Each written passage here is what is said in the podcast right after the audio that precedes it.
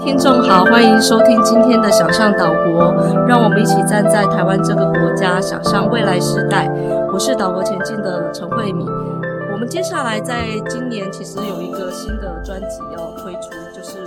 跟高教工会这边合作一个呃系列的叫“高教前进”这样的一个题目。我们在第一集的时候，其实已经跟呃，周平老师以及谢庆龙老师一起去想，他帮我们回顾了非常清晰的，就是呃，从大学有史以来，就是到底为什么会发生。那事实上也遇到了几个大的转变，那也有几个在同一个时间点上，因为不同的。呃，被呃决定，比方说刚刚呃也会有提到说，呃不同的坚持的话，也许他也会走出不一样的路。那包括像英国、法国啊，所有美国的呃周老师替我们带出，其实现在影响我们最深的就是讲那个效率啊，跟市场化，跟整个新自由主义的资本服务的这些美国的大学的这个学习模式哦，这个都是我们已经开始有带出来。好，那我们接下来就要问。既然大家两位老师都能够说的这么清楚，他总不能当你们的教材而已嘛，对不对？嗯、不能当成是上课在用的东西，所以一定是接下来就要看看说这二十。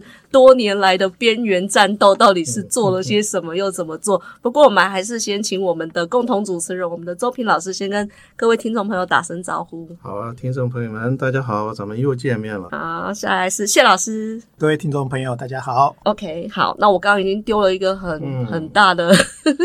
一个一个问题出来了.就是看看说，嗯，好，那这是谁要先说呢？大灾问，很大。对对对。老师老师做过哪些？对啊，就可能去讨论一下下。哎，我其实突然想到，在我读研究所的时候，我参加过一场台湾规模非常盛大的学运哦，就是野百合嘛。是是。那时候是应该是一九九零年了，嗯、那时候我在念清大社人所，嗯、哼对，所以呃，当时能够攻逢其盛，而且某种程度我也看到这个学生运动对于台湾的社会民主化啊，产生了一定的这种呃。影响力啊，我讲一定的，当然就是谦卑的讲法，因为 呃，他还是有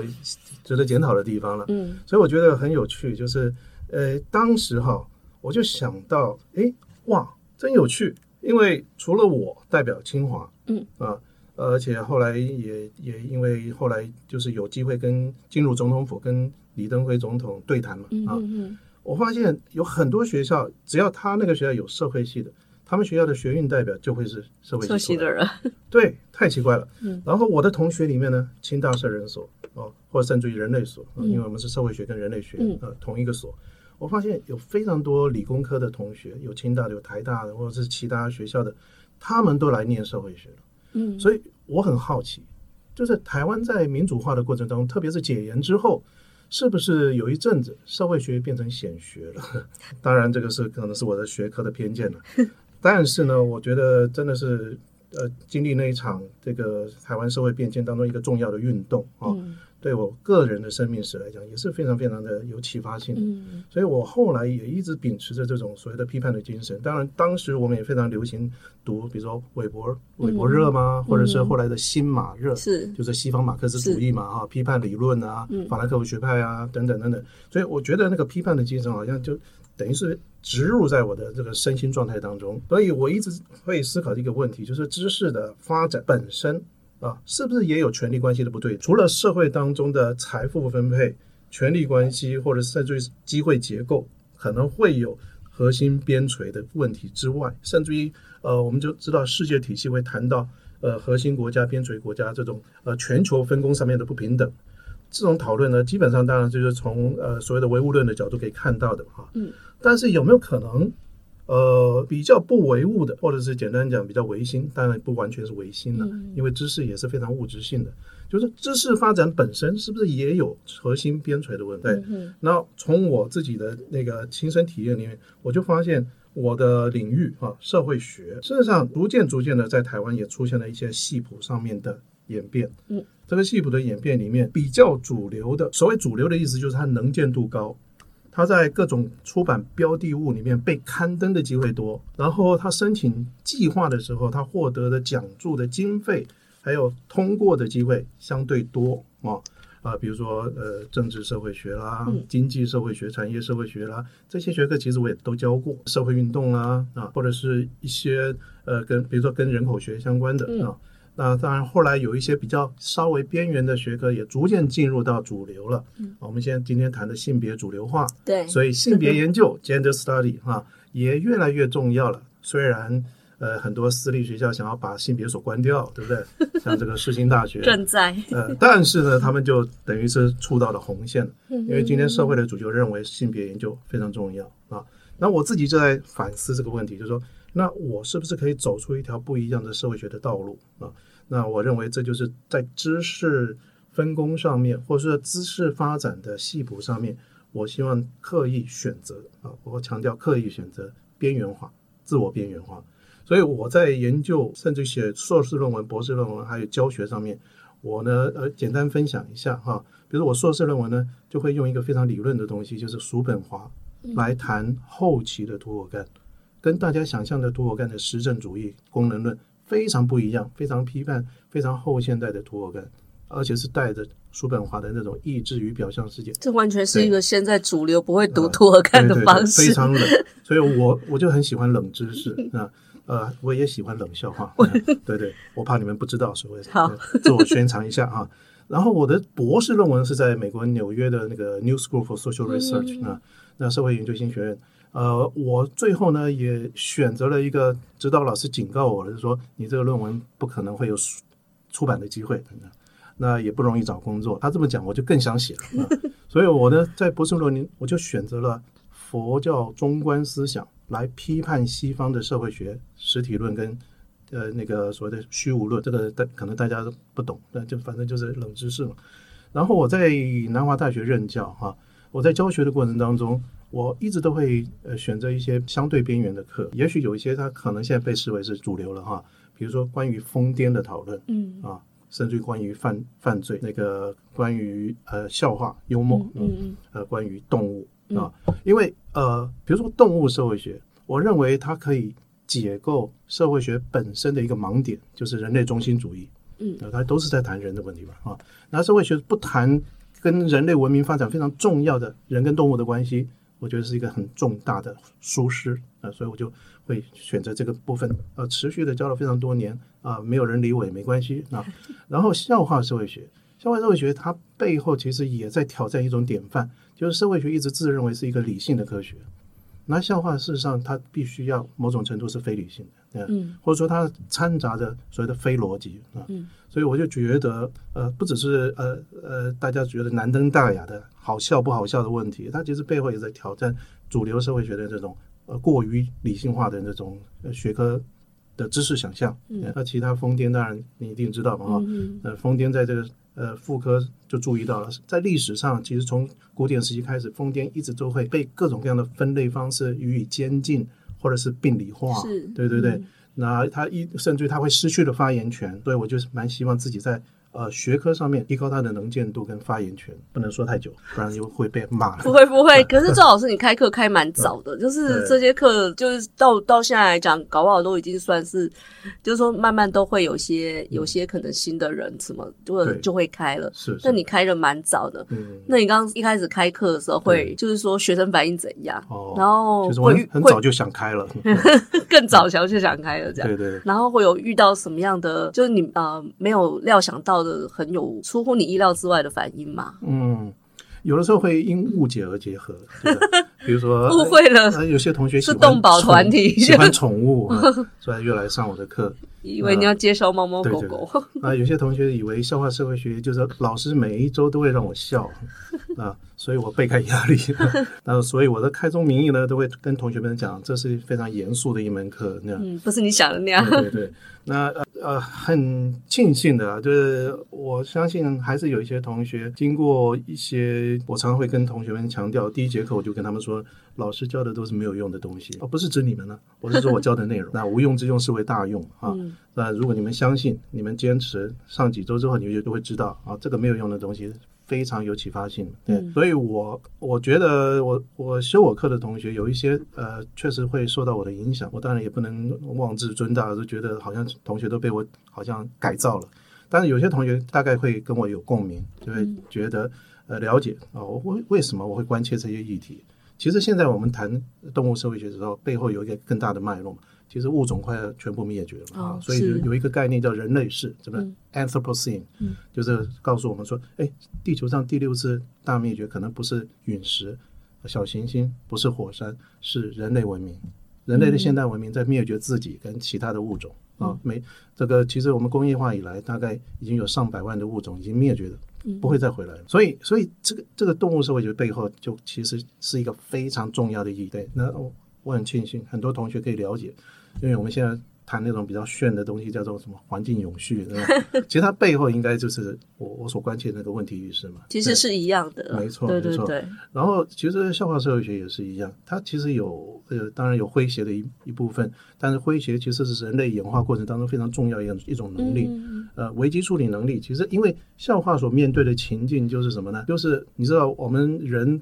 毕竟也是动物，我们面对一种挑战的时候，我们会出现 fight。或者是 flight，嗯、呃，战斗或者是逃跑，嗯。啊、呃，这种这种反应，其实笑话就是你在情境当中遇到危机嘛，嗯嗯，因为笑话通常都是出其不意啊、呃，让你产生了一种失邪的感觉，哎，这跟我以为的不一样，所以那是一种危机状态，嗯，是一个反转情境、啊，对对对，所以你必须要产生反应，嗯，那这个反应如果你觉得不是非常严重啊，但是它又冒犯了你的认知，嗯，那这时候你可能就会笑出来嘛，嗯、对，所以。所以笑话或者幽默的能力，其实是一种呃演化上的一种优势，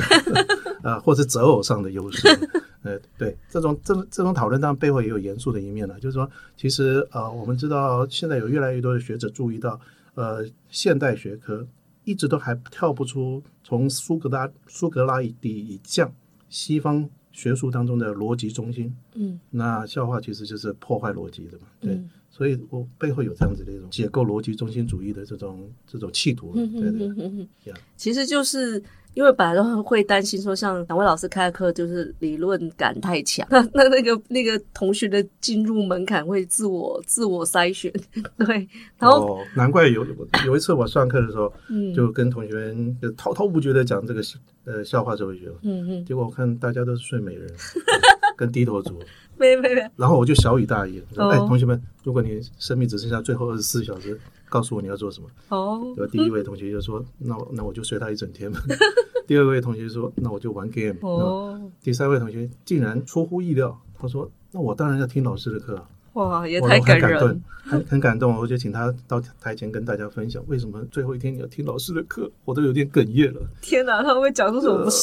呃、他他就说了，很诚恳的说，因为听你的课有度日如年的感觉。其实他度日如年的意思是什么？我后来终于了解，嗯，就是说他觉得他天天都在过年。谢老师嘞。我还在笑，等一下，先忍一下。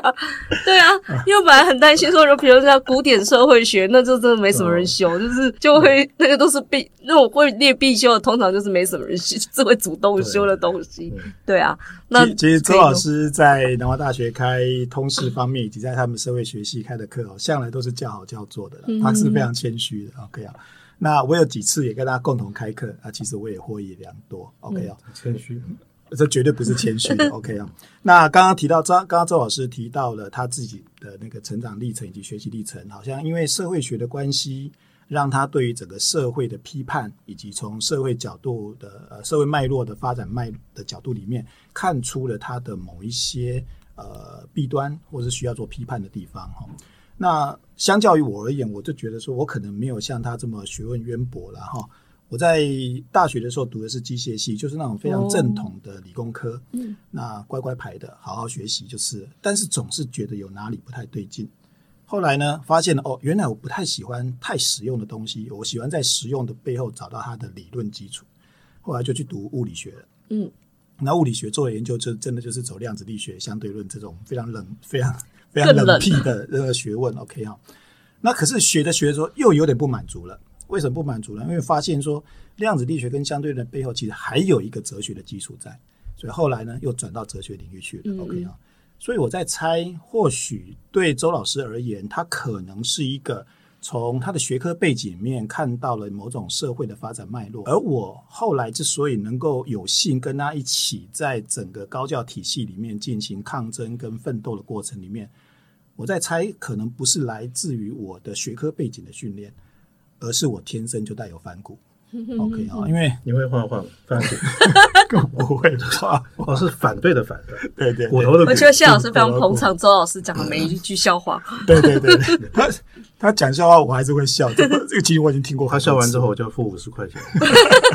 要记账。所以所以在这个过程当中，其实我发现说，或许我在思考事情的时候。我向来就是习惯站在每每一件事情的对立面，嗯，去思考它，不那么理所当然。对对对，我不会把任何一件事情视为是理所当然。嗯、就好像就好像尼采在他的《道德系谱学》里面，其实就说了一句话，他说：“我们应该对所有的道德价值都要重新评重估，都要重新评估，不应该把它视为理所当然的去接受它。”那这一件事情，其实对我来说是影响非常深刻的。所以，作作为一个当代的学者而言，其实不只是当代学者，从过去以来的大学教育或者过去以来的这种教育体制里面，我们向来都需要有这样子的格格不入者。嗯嗯嗯。因为任何的主流价值，任何的任何的主流呃。发展一定是大多数人去从事，但是我们总是希望能够保有它未来可能的弹性空间。如果假设就达尔文的说法来说的话，这就是所谓的生物多样性的发展。嗯，一个环境，假设大家都用相同的一套生存方式来适应它，那么当这个环境一变迁的时候，是不是大家一起毁灭？就一起毁灭了吗？对呀。但是如果说假设一样的环境，大家用各种不同的方式来适应它。那么，当环境变迁的时候，总是大家可以找到弹性的变通措施。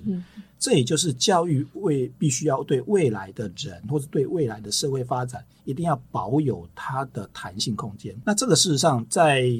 在在有一个巴勒斯坦的学者叫做爱德华·萨义德，嗯，他在《知识分子论》那一本书里面，嗯嗯嗯，他讲得非常清楚。其实他就是他是在 BBC 啊，英国国家广播电台的接受访问的一系列演讲里面。讲到知识分子，后来就把集结成书了。在这一系列的演讲当中，他主要谈这个概念是：当代的知识分子绝对不能跟任何的主流价值以及利益团体做挂钩。嗯，因为你一旦跟他做挂钩了之后，你的研究、你的发展、你的思想、你的、你的、你的、你的任任何论文的写作模式或论述方式，你一定会以他的价值利益作为优先考量。嗯。但是如果说假设我们跟他们适度的，不是适度的，而且要刻意的保持距离的话，那我们就拥有了一种从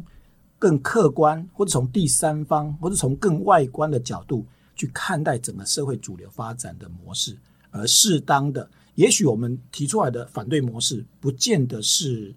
合乎目前需要的，但是我们把那个想法保留下来了，嗯，这个事实上是非常难能可贵的，所以。对萨义德来说，这个叫做知识分子的自我边缘性、嗯、自我边缘化。是。那刚刚听周老师在讲的时候，其实我觉得他对于这一件事情来说，他是非常有自觉的在进行这件事情，而我我是不自觉的，因为我，我是习惯性这样做的。OK，没有没有，不是，我是习惯性的这样做。那我举一件，我跟周老师两个人在面对现在高等教育里面一些不合理的政策制制度的时候。我们两个竟然不约而同的去做了相同的一件事情，那这个呢，事实上是可能未来我们有机会会去谈的，嗯嗯，就是教师评鉴的事情。有有这个要好好谈，OK 哈。对，那在这件事情上面，其实很有趣的是，他是从他的社会学角度认为说，我大学教育应该怎么样，所以我们不应该被驯化而进行的某种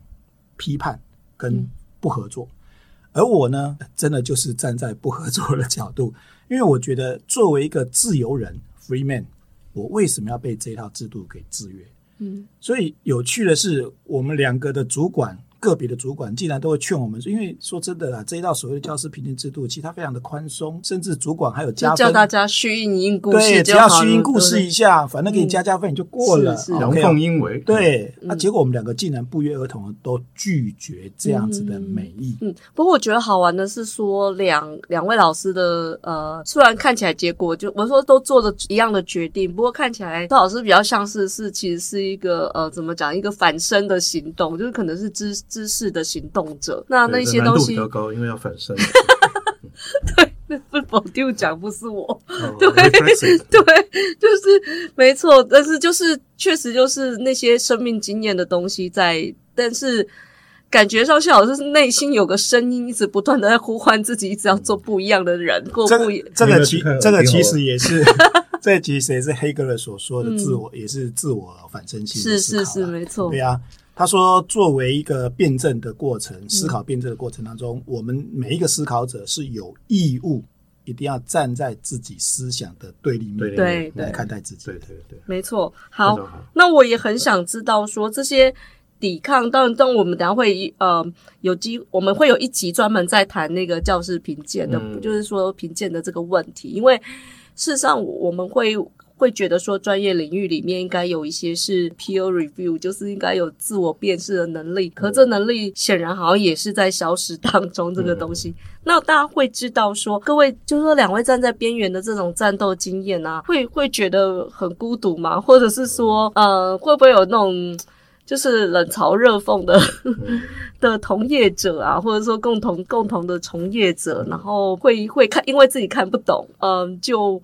就会会有一些其实是不太友善的事情，或者是不知道会有这样，或者说我们都选择不要看到他们。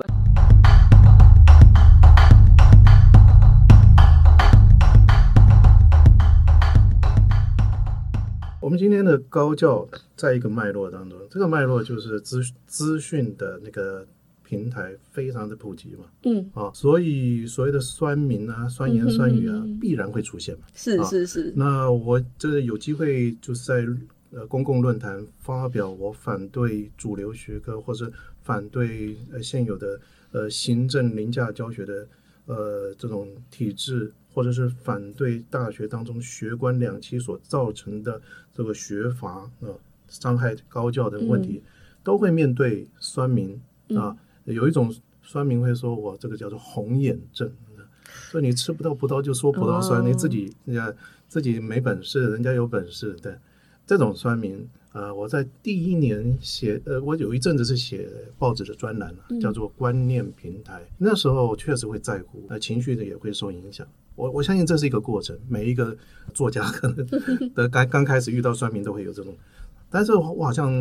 不会持续太久，呃，就开始就有点免疫了。更何况我们刚刚有提到嘛，哈，洪宝提到，其实，在大学当中，其中一个重要元素就是我在大学当中应该要享受孤独，对，啊，solitude。所以我其实蛮习惯这种，呃，而且我相信那句话，虽然他是老夫子讲的，就是不是那个老夫子，不是漫画里面老夫子，孔老夫子讲的嘛，德不孤，必有邻嘛，对。有你就有个零了，对对对，呃，肯定是芳邻二邻居啊。总之呢，就是这部分确实有的时候独排众议是蛮孤独的，但是我有时候会觉得很自豪的，就是众人皆醉我独醒。嗯、更何况它背后有一个伦理学上的预设，是是是，在伦理学上啊，有一派叫做义务论，嗯，义务论哈、啊，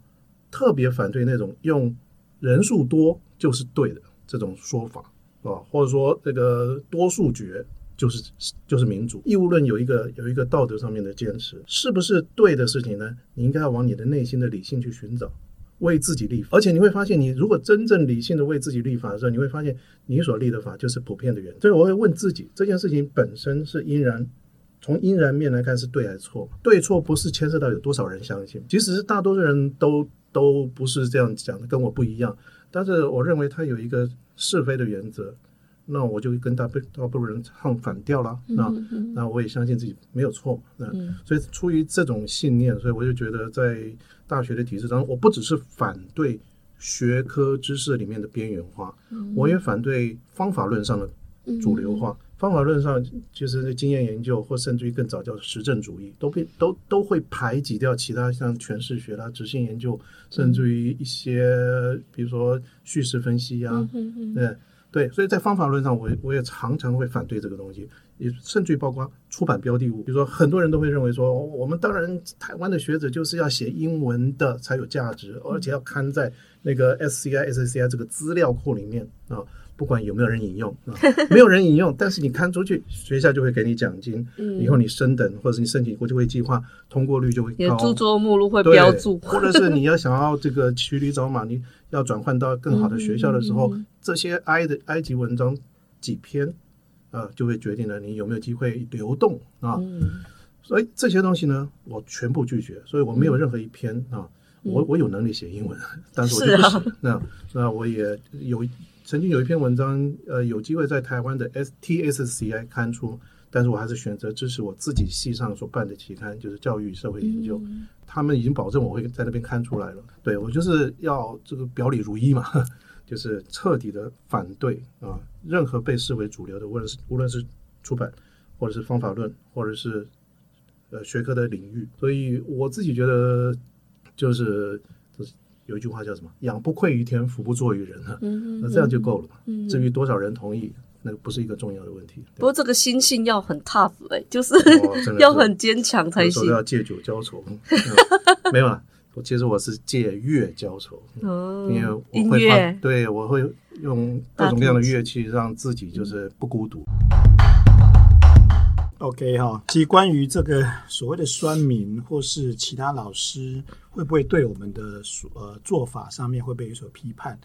这一定是会，而且就大多数老师来说，他会站在主流价值的观点来看，说：“呃，你们这两位老师为什么老是要跟主流价值唱反调？”对于这件事情，我倒没有像周老师那样子这么宏观的视野，以及这么高的“虽千万人吾往矣”的这种勇气哈，我倒不是。其实我的想法反而是从我原来的学科背景的的知识领域里面所得到的一个一个一个启发。就是在科学哲学的脉络里面，有一个派别哈，叫做科学历史主义者。那里面有一个非常有名的科学哲学家，哦叫做斐尔阿本。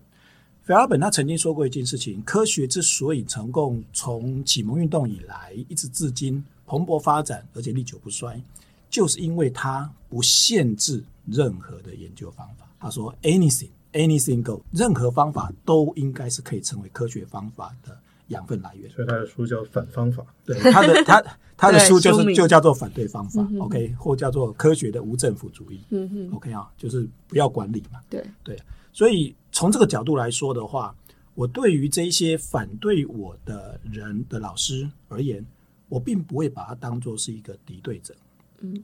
因为我们只是不代表发出不同的声音而已。那当然啦，从周老师的角度来说，我非常赞同一件事情是，我跟周老师我们在反省思考某些高教议题的时候，我们是自反而述，我是从内心出发。当然，有些老大多数的老师，他是已经被这个潮流、被这个主流价值给驯化了，嗯，而不自知。其实他们并不是我们的敌人，他是我们必须要去救赎的对象，他是我们必须要去说服的对象。嗯，我们并不是要跟他打比仗。因为他，我们就是希望他能够跟我们一样，发现科学、发现教育、发现社会的发展的真正的主流、真正的本质价值到底在哪里才对，而不是只是人云亦云的，好像大多数人讲的就一定是对的这个想法。嗯，所以在这边或许我们可以引用这个伏尔泰哦，当然这不是伏尔泰讲的，OK 哦，是别人在写伏尔泰的传记的时候哦。模拟了伏尔泰的口吻所讲出来一句话，他说：“他说伏尔泰说啊，说我不赞成你的言论，但是我誓死保卫你发言的这个权利。嗯，事实上，对于任何反对我的声音而言，我认为恰恰就是要透过这样的声音，我们来跟他理性的论辩，理性的来谈，来沟通，因为他就是我们要去说服的对象。但是如果说假设有一个人，他是完全无法接受这种新典范的开启的话，他是。旧典范的死硬派，OK 啊、嗯？那从 Thomas Kuhn 的科学革命的结构书里面，我们也都知道了，嗯、那种老顽固的旧旧旧典范派的，基本上他是不可能改宗的，嗯，他也不可能去改改信新的信仰跟新的理念的。对，那么我们唯有让时间来进行淘汰，嗯，而这个时间的淘汰过程当中，如何让新典范崛起而旧典范被淘汰？就是要不断的去说服后进的新人加入新典范。嗯哼，所以我觉得我任何在跟对方进行论辩的过程当中的时候，我并不是我的对象，其实并不是对方，嗯，因为我知道他有可能是死硬派，是完全不会改变。但是我们必须要去公开论辩，让别人、让大多数人或者让新进的学者来听我们的论辩，到底谁才是未来学术发展该走的路向？嗯对。我觉得两位真的是暖男呢，就是 就是有点发烧，就是哦，就现在不能发烧，现在都很敏感这样子。我觉得我们是发烧友。好的，那我觉得就是呃，明明在边缘战斗的是是你们，几乎说的那个想法上，其实都是发出邀请函的，就是其实都是邀约者。那个邀约者是说，呃，让让更多的可能性进来。那那个更多的可能，不，而不是说我要变成主流，而是说我我要去邀请可能更多。包括是可能是比较前面呃绝大多数人也许在做，但也有更多我我们可能还没有想到的边缘的战斗方式可以再再进来，让让他那个整个学科的蓬勃度，或者说教育大学教育本身的蓬勃度可以再再再滋养一点，可以再变多一点哦。因为老实说，就是现在真的刚尤其周老师讲那个方法上，我我们觉得特别有感觉，因为就是。现在可能包括说什么伦理审查呀，然后研究伦理审查，然后搞到最后，其实大家只能做没有人的研究，就是变成是说，可能或许会。会是要跑 data 的啊，或者是说跑问卷，各式各样。那其实这都是限制，因为它是限制呃，让这个各个各个知识能够更有往前走的可能性的这种的做法哦。那我们这一集就先谈到这里。我我下一集会希望能够跟各位再谈的是说，其实呃，如果高教是一台火车，它看起来就是有点忘记要刹车，一直往前跑哈，就是它是跑得很快，但是真的是这样吗？